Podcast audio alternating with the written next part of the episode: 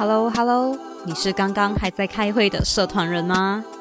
对啦，青春就是要狂，不玩社团要干嘛？可是这个年代，你洗澡再快也比不上 Twitter 更新的快诶。诶，谁说狂和努力非得是痛苦的？谁说最硬的产业知识在社团里用不到？谁说职场技能不能带进校园里？谁说带好学生团队只要会骂人就好？牧羊少年的奇幻之旅当中曾经说过，当你真心渴望某样东西时，整个宇宙都会联合起来帮助你完成。这里是牧羊人的碎碎念，青少年社团人的软技能与个人成长补充站。你的青春，你来定义。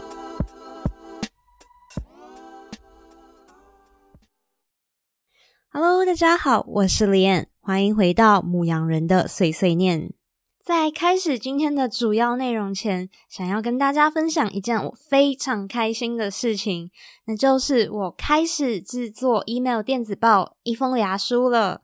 因为现在 podcast 这一边是每两个星期更新一次。那在中间的那一个星期，我都会发送一封 email 给电子报的订户。那内容呢，一般上是三到五分钟，这样就可以读完，比较精简，更加专注在实用性的青少年与社团人个人成长小贴士。那如果之后我有一些额外的学习资源或者是活动，电子报订户也会得到这些资讯的第一手消息。如果你有兴趣订阅的话，在这一期节目简介，还有我们的 Instagram 上简介栏都可以找到订阅表格哦。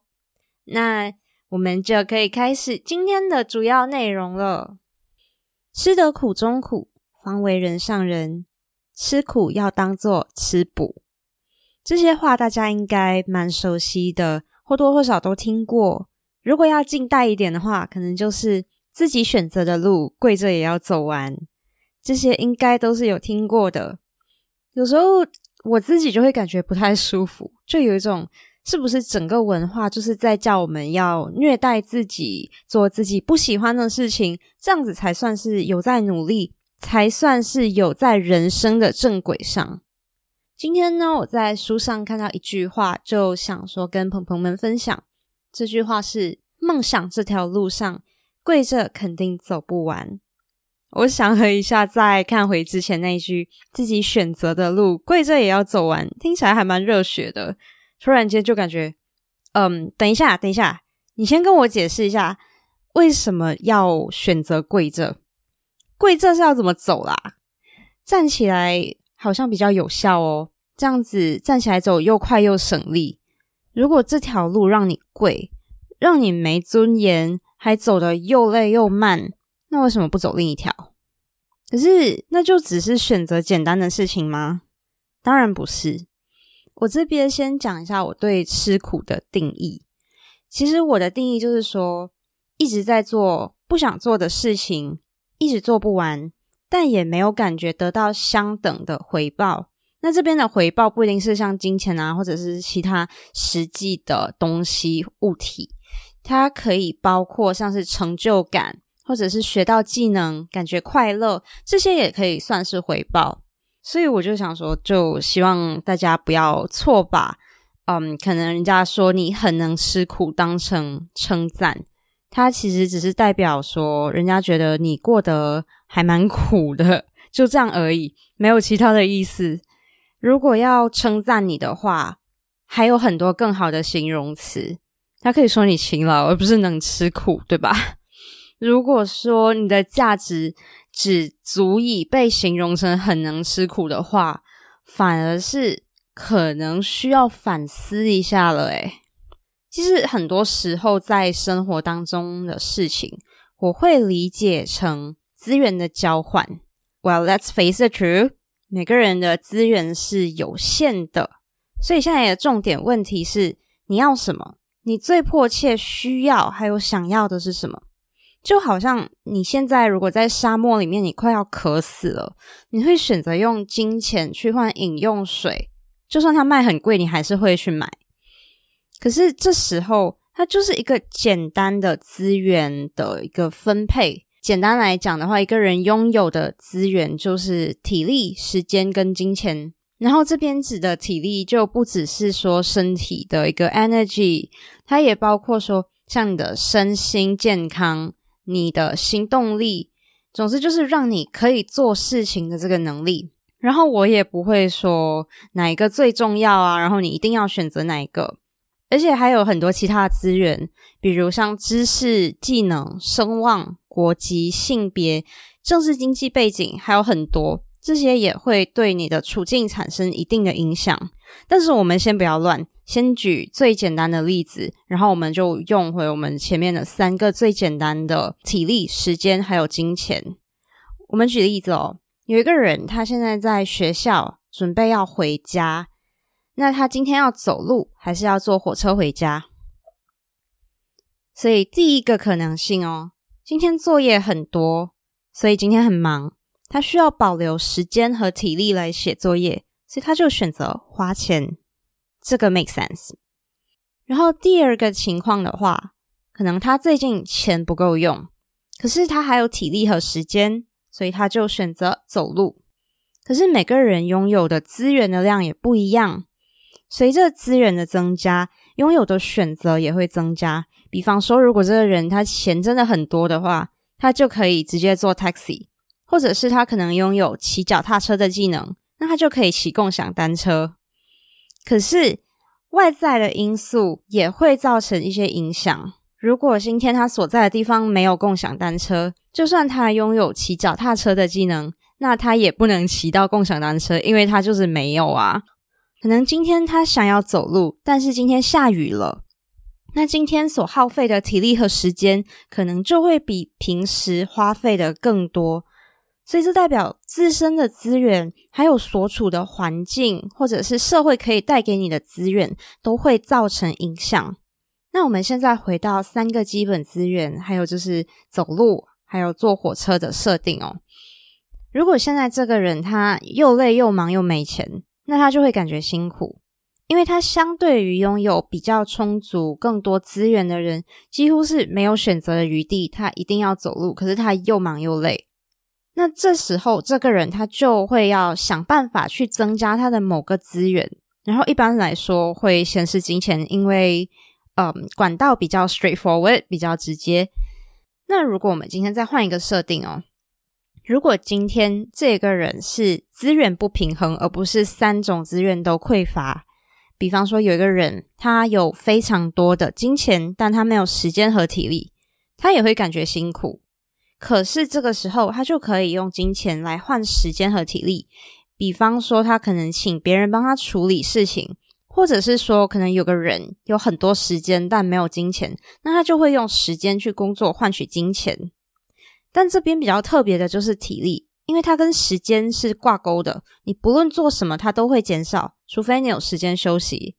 而且我感觉很多学生啊，社团人往往会有一种迷思，就是我做我喜欢做的事情，我做开心的事情是不会累的。No，No，这是非常严重的迷思，绝对要记得，你不管做什么，你都会累，你的身体会累，你的心也会累，你的头脑也会累，你整个人都会累。你就算在看小说，你眼睛也会累，对吧？所以。请记得，你不管做什么，你一定会累，然后你一定会需要时间来休息。可是，我们回到资源交换的部分哦，我们要的东西绝对不是资源，也不可以仅仅是资源，因为资源它只是帮助我们逐步交换到我们要的东西。回到那个走路或坐火车的人，如果他今天。根本就不在意分数，也不在意写作业这回事。那他绝对可以选择省钱的走路，选择花钱保留体力还有时间来写作业，是因为这个时候他更想要的是他的课业成绩。所以今天你想要换什么？你拥有什么资源？你要付出什么资源来换取你想要的东西？然后你以前换过什么东西？它现在能作为你的资源？拿出来用了吗？这一项很重要哦。有很多人就是忘记把自己新换到的资源也拿出来用，然后就一直用着以前的方式，然后就没有善用后来得到的新的资源。其实有时候这些新得到的资源，反而是可以让你更加有效、更加快速的去获得更多其他的东西。如果今天你想要一项新技能，那你就要思考你要付出什么。你是不是会需要可能金钱来交学费，或者是买书，还是你需要时间和体力去学习？那这项交换有没有什么风险？比方说你会不会可能学不会，然后就有点血本无归？重点是到最后，你觉得值得吗？你有换到足以让你觉得它值回票价吗？不一定是技能哦，也可能是他给你快乐、归属感、成就感，或者是其他可能也很有价值的东西。那现在你换到的东西，它本身有什么可能性？这些新的资源，它能帮你增加哪些新的选项，或者是打开新的门？不一定是现在哦，也可能是未来。有些东西眼下看起来好像还没有办法拿来用，但是。我真的是相信，学到的、得到的东西都不会浪费，他们一定会成为你在生命当中的养料，成为你独特的理由。只是，哇哦，嗯，人家说钱要花在刀口上，资源也一样。这个世界上可以做的事情真的太多太多了，尤其是在学生时期，社团、实习、兼职、volunteering，全部样样来，然后还要念书。真的做不完，就算每一个看起来都很好玩，都可以为自己增值，但真的做不完。广泛的学习真的很好，绝对是值得的。但是首先，你一定要先取得那个对你来说最最最重要、最最最基础的东西，就好像在沙漠里面会先选择你的饮用水这样子。这些听起来虽然真的很 common sense，但很多人在很多时候真的会就此卡住，一直劳劳碌碌就卡在这个迷茫的人生困境，感觉不开心，不够开心，可是又不知道可以做什么，不知道自己要做什么，不知道自己在做什么，甚至不知道自己曾经做过什么。当然，这一切也可以说是 oversimplify。完全就是对人生的过度简化。毕竟，无论是个人或者是世界，都有着各种各样的可能性。就好像要走路回家，他也可能突然间走一半就下雨。但是，如果我们可以常常去反思自己正在追求的东西，清点自己拥有或者是不足的资源，都可以帮助我们更加清楚自己的处境优劣势，更加清晰的知道自己应该要如何走下一步，逐渐达成目标。不保证有没有意外，但是至少你的方向会出现。这一期碎碎念特别献给那些很努力、每天都很充实、很忙碌、累了却无法停下来，因为一旦停下来就不太确定自己是谁，甚至感觉前路茫茫、不太确定自己想要什么的鹏鹏。希望你们可以定期真的就给自己停下来反思的机会，因为机会真的总会有很多可以做的事情，想要做的事情真的有很多，但你一定。要先知道你的方向，才可以真正拥有选择的权利。那今天的分享就到这里。如果你觉得我们的内容对你有帮助，请记得订阅牧羊人的碎碎念，并且在收听平台上为我们评分。如果你想要每两个星期收到一封来自我的信，也可以在这一期的节目简介，或者是在我们的 Instagram。Shapes. dot mama. dot podcast 的简介找到订阅表格哦。那这一期的节目就先到这里，我们下一期再见喽，拜拜。